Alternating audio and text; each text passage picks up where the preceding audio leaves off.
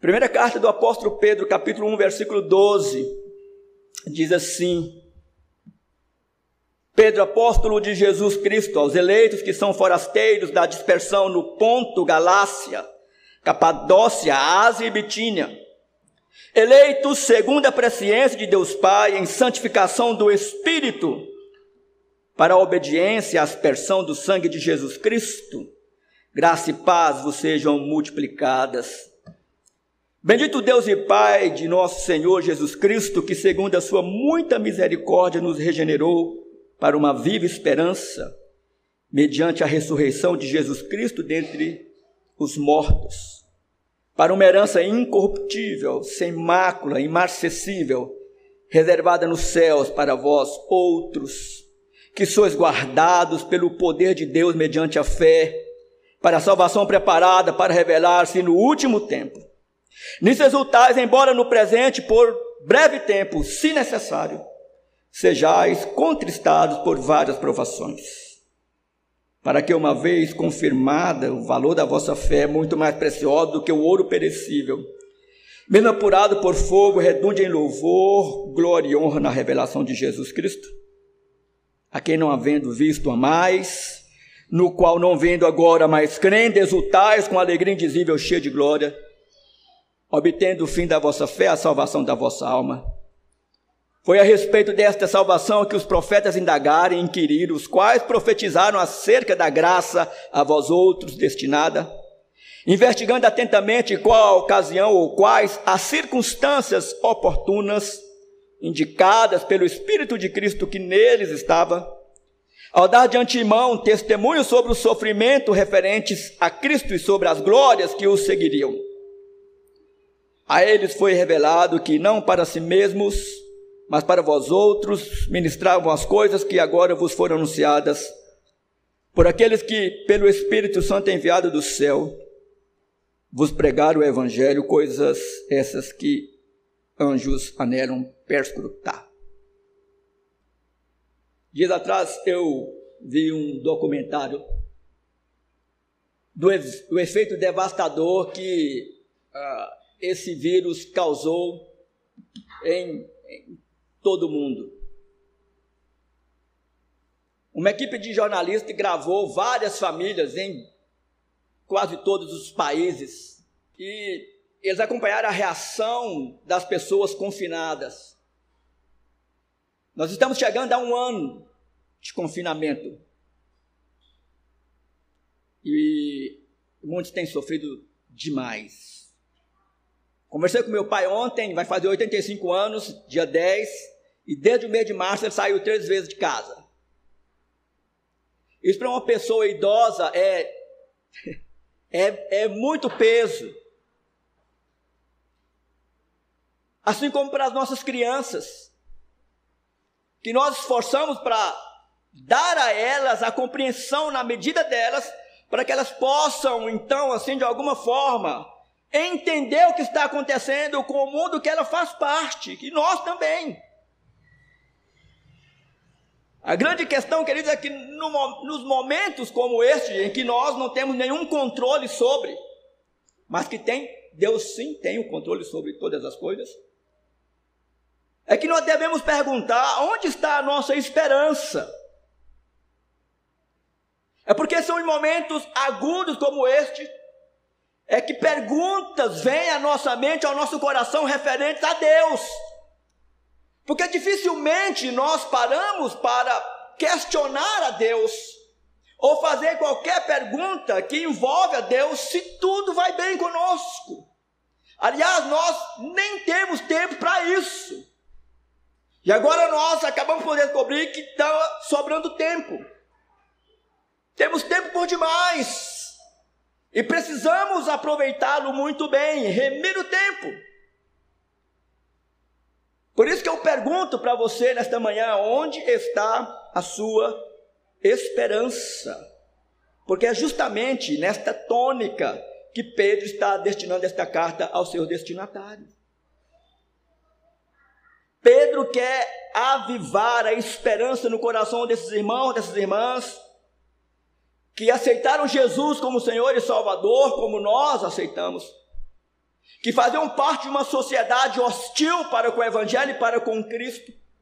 E alguns deles estavam sendo privados da sua liberdade e até mesmo de expressar a sua fé em Cristo Jesus. É por isso que toda a temática desta carta tem a ver com a esperança. E para Pedro, ele deixa muito claro nesta carta que a nossa esperança, a esperança daqueles irmãos do passado, encontra-se ou encontrava-se em Jesus para ele e encontra-se em Jesus para nós. Com Cristo temos tudo, sem Ele não temos nada e não somos nada. Pedro é o autor desta carta, o apóstolo Pedro, conforme está narrado no capítulo 1, versículo de número 1, também conhecido como Simão Pedro.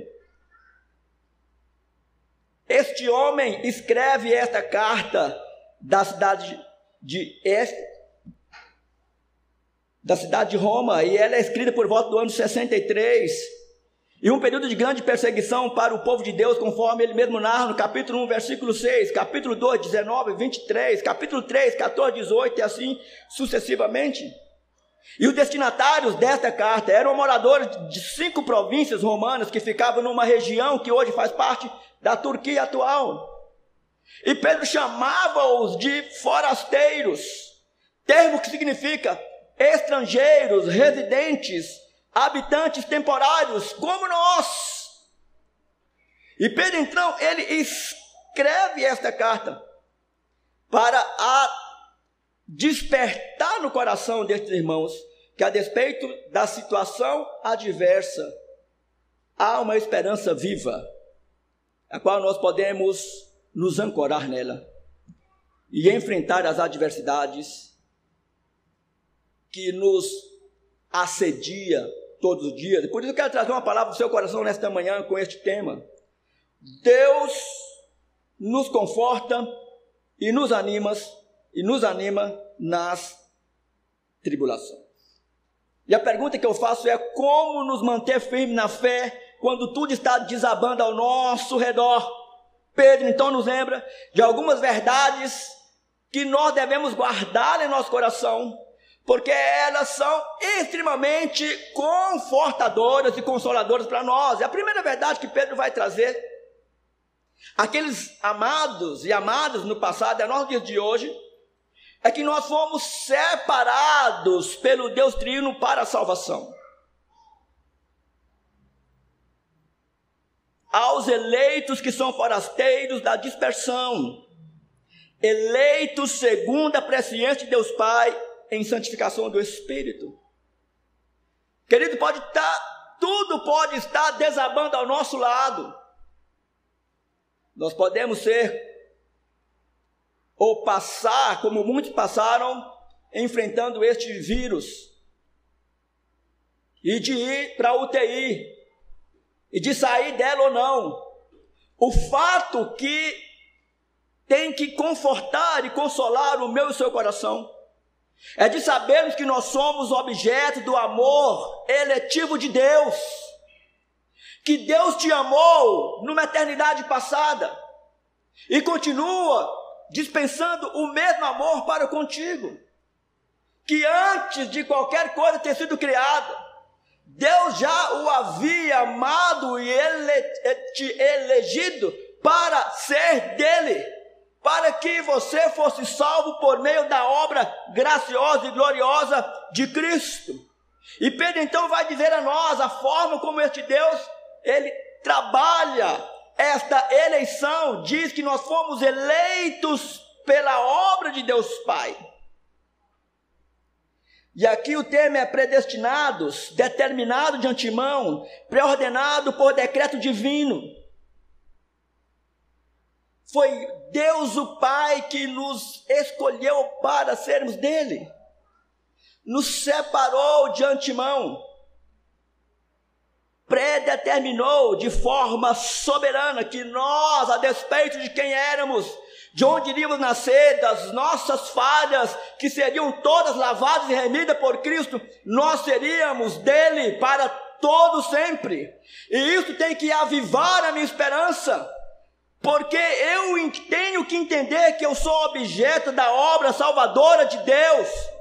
Aos eleitos que são forasteiros na dispersão, esta é eleição que alcança pessoas de todas as raças, de todas as tribos, de todas as línguas.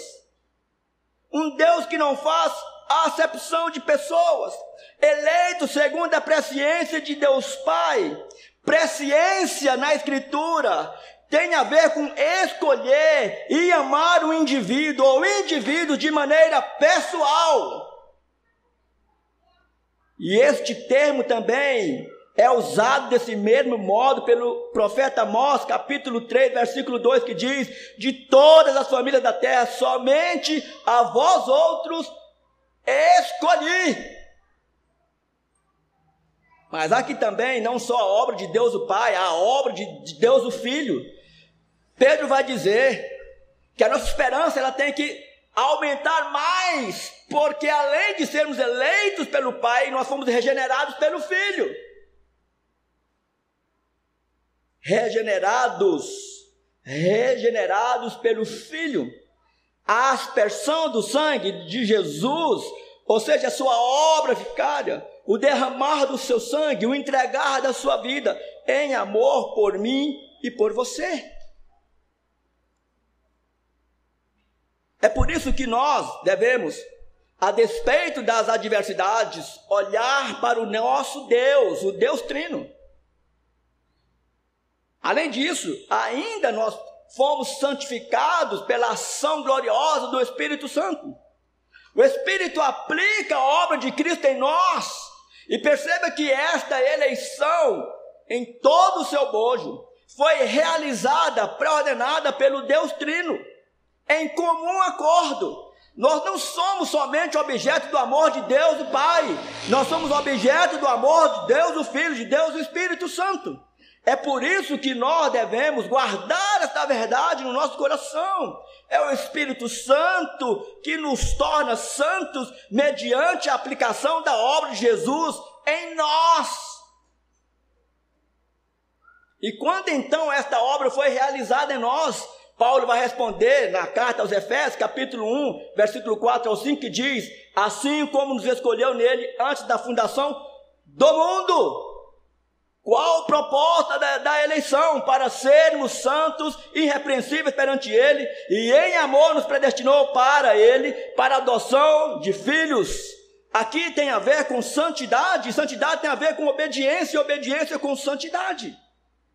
E Paulo então vai encerrar este, esta ideia primária com a saudação que era comum, Pedro, comum dele: paz, graça e paz.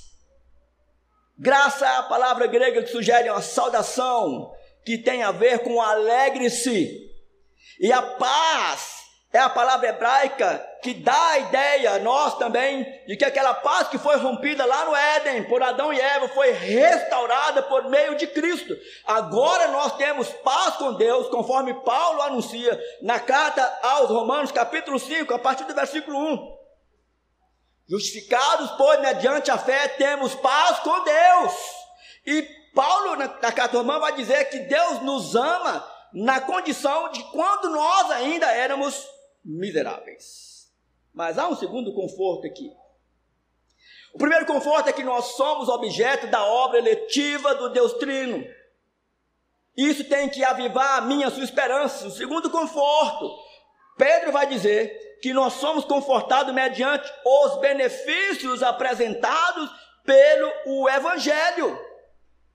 Tudo aquilo que nós precisamos, irmãos, para o nosso consolo, para o nosso conforto, edificação, para disciplina, para ensino, tudo encontra-se na Escritura Sagrada, e é por isso que Pedro vai iniciar dizendo: Bendito Deus e Pai de nosso Senhor Jesus Cristo, que segundo a sua muita misericórdia nos regenerou. Ou seja, Pedro está dizendo, apresentando a nós, por meio do Evangelho, quais foram os benefícios que Cristo, ou Deus Trino, dispensou a nós, e isso é revelado por meio da Escritura Sagrada, e é por isso que nós precisamos da Escritura. É esta fonte que vai trazer a nós e que vai avivar a nossa fé e a nossa esperança. E Pedro começa de forma adequada, com esta atribuição de louvor, de crédito a Deus, a fonte de todo benefício. Pedro então começa a esboçar o quadro da riqueza espiritual para os seus leitores no passado e para nós nos dias atuais. E o primeiro benefício que Pedro vai apresentar aqui, meu querido irmão, minha querida irmã, é que Deus nos regenerou mediante a sua muita misericórdia. Versículo 3. Regeneração é o ato realizado só por Deus, no qual ele renova o coração humano, fazendo-o reviver depois de estar morto. Estávamos mortos, essa era a nossa condição. A carta aos Efésios, capítulo 1, versículo 4, vai apresentar a nós mais um segundo benefício que é trazido por este evangelho. Ele nos regenerou para uma viva esperança. Versículo de número 3. Mediante a ressurreição de Jesus Cristo.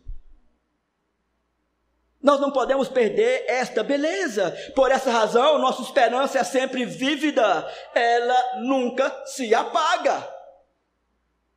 Paulo, falando sobre a ressurreição de Jesus, afirma: se a nossa esperança em Cristo se limita apenas a esta vida, somos os mais infelizes de todos os homens. 1 Coríntios capítulo 15, versículo de número 19. Mas ainda Pedro vai inculcar no coração no, destes irmãos e irmãs do passado um outro benefício, que vai ser a ideia de que nós recebemos uma herança que é eterna. E esta herança ela é qualificada para uma herança incorruptível, indestrutível, sem mácula, significa sem mancha, sem nódoa, imarcessível, que significa fresca, e está reservada, ou seja, vigiada nos céus pelo próprio Deus. Fato é que ninguém tira de nós esta herança que foi conferida a nós. Essa herança é guardada por Deus, versículo de número 5, que foi guardado pelo poder de Deus mediante a fé para a salvação preparada para revelar-se no último tempo. Essa herança é guardada pelos cristãos, por nós, mediante a fé, uma vez que eu tenho a consciência de que eu fui alcançado pela graça salvadora do Deus Trino. A minha esperança agora se alicerça, se ancora nesta verdade. E agora, por meio da fé, eu passo a praticar aquilo que o Evangelho tem me ensinado diariamente. O quarto benefício que Pedro vai dizer é que sofrer por amor a Cristo é um privilégio sublime. Para alguns, sofrimento, só a palavra em si já é desqualificada. Mas o próprio Cristo diz, nas bem-aventuranças, que quando nós formos perseguidos, por causa do nome dele, nós devemos alegrar. E a ideia que Pedro também transmite àqueles irmãos e irmãs que estavam sendo massacrados no passado por causa da sua fé em Jesus Cristo. Nisso exultais, embora no presente por breve tempo. Aqui está a fonte da alegria do cristão, independente das circunstâncias, para, paradoxal para o mundo. A razão é de que nós entendemos e, e colocamos em prática aquilo que foi feito por Deus por nós. É isso que Paulo e Silas fazem quando presos por causa do Evangelho. Eles poderiam naquele momento estar murmurando no cárcere, mas eles estão louvando a Deus. E o versículo 7 vai dizer para nós que sofrer por, por Cristo revela o valor da nossa fé. Sofrer por Cristo revela o tamanho do nosso amor. Versículo de número 8: A quem mais sem ter visto. O versículo 9 diz que sofrer por Cristo revela o resultado da nossa fé, que diz assim: obtendo o fim da vossa fé, a salvação da vossa alma. Eu não sei o que você viveu de março do ano passado para cá. Eu sei o que eu vivi. Mas eu tenho convicção de que todos que aqui estão tiveram momentos difíceis e enfrentaram momentos duros. Alguns com a própria enfermidade, com a própria doença. Outros com a morte de, de pessoas amadas, outros porque perderam o trabalho, outros porque ficaram confinados temporariamente, impedidos da sua liberdade de ir e vir. Enfim, o fato é que, independente daquilo que você viveu ou está vivendo, meu querido irmã, minha querida irmã e meu querido irmão, ancore-se na esperança viva que foi destinada a nós por meio de Jesus Cristo, por meio do Deus Trino. É nesta verdade que nós ancoramos a nossa vida. Porque em breve tempo, eu falo em breve tempo, logo nós estaremos cumprindo aquilo que nós acabamos de cantar, a a ansiedade que temos de estar com Cristo. Em breve ela se cumprirá. Seja a partir de, de hoje ou daqui a 40, 50 ou 100 anos à frente. Mas tudo que nós vivemos aqui um dia vai acabar. Mas lá nos aguarda algo glorioso. Lá nos aguarda algo que nós não temos ideia e não temos como dimensionar. E é nesta esperança que nós trilhamos e enfrentamos as adversidades, porque nós temos um Deus que nos consola e nos conforta em todo o tempo. Amém? Feche seus olhos, curva sua cabeça e nós vamos orar. Ó Deus, é fato que nós somos pecadores e que nesses dias, ó Deus, quantas vezes veio à nossa mente, ao nosso coração que o Senhor não estava agindo de acordo com aquilo que nós esperávamos e desejávamos. Porque nós esquecemos que a tua palavra diz que o Senhor sabe aquilo que é o melhor para nós, muito mais do que nós mesmos. Ensina-nos a descansar em Ti, a confiar em Ti, a saber que a história está em Tuas mãos e que tudo o que está acontecendo, que aconteceu, que acontecerá, está dentro dos decretos eternos do Senhor. Nos faça, ó Deus, nesses dias, cumprir o teu ide, testemunhar do Senhor e levar essa esperança àqueles que estão sem esperança. E levar esta palavra de consolo e salvação para aqueles que estão desesperados. Oramos no nome de Jesus. Amém e amém.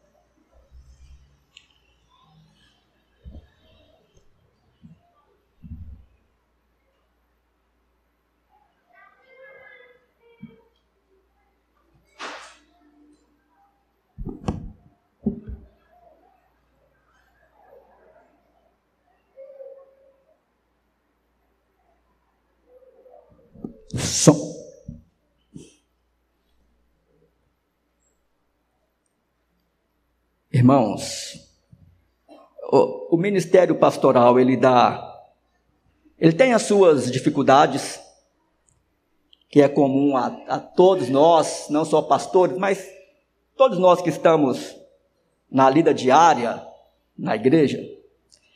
Mas o, o ministério também dá a nós alguns privilégios que eles são únicos. Eu tive a honra e o prazer de conhecer a menina Eloá, a menina. Menina bem, bem menininha.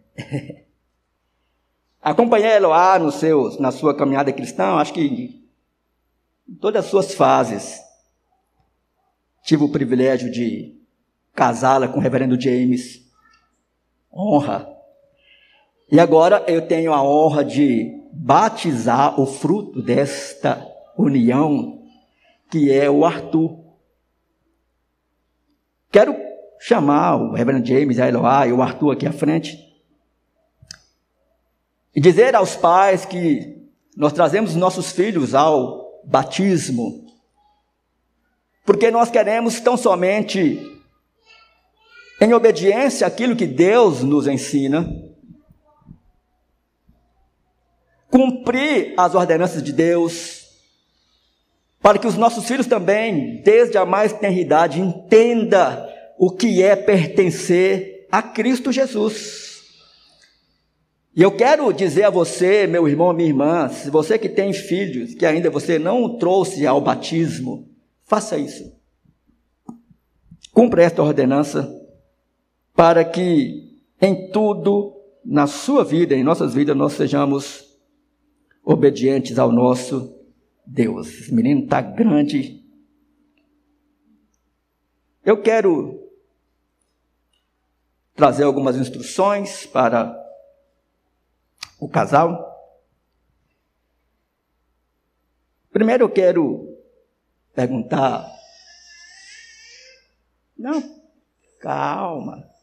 Perguntar aos pais se é o desejo livre, espontâneo de vocês, que vocês apresentam Arthur neste ato público de batismo ao nosso Deus e Pai. Sim?